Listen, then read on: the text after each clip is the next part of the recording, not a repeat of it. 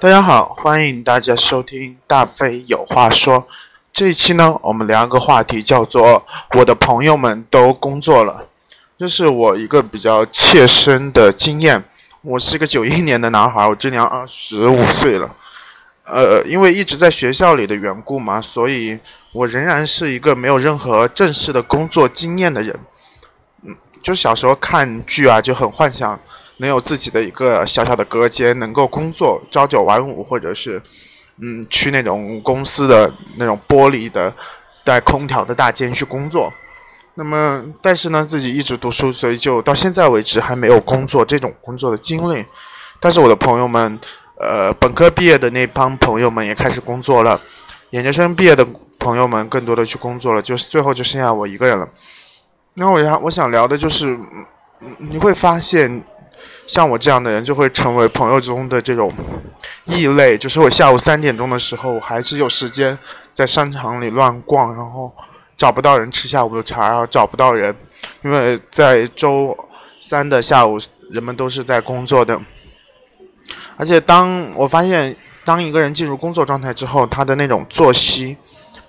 他的那种累是和之前不一样的。之前我们做学生玩的再就是工就是学习再累嘛，晚上还是有时间去嗨的去吃。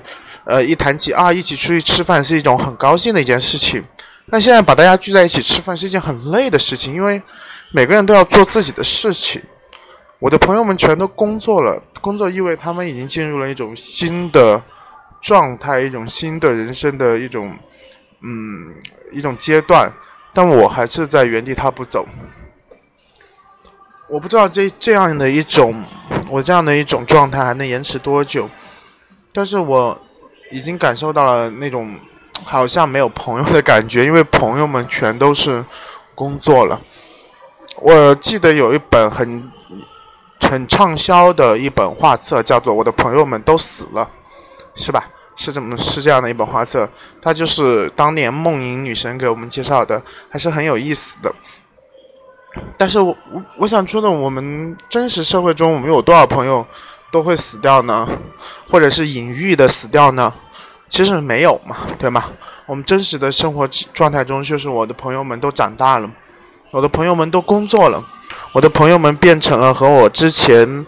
呃，虽然你还是很熟悉，但是他们逐渐在走向另外一种他的自他自己的一个一个状态，这让我想到，可能从终极的意义上来说，每个人都是孤独的，每个人都要面临着失去，成长的过程就是一种自我不断割舍和失去的过程吧。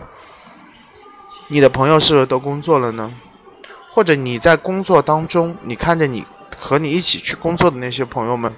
他们又是会是什么样的样子呢？我不知道啊。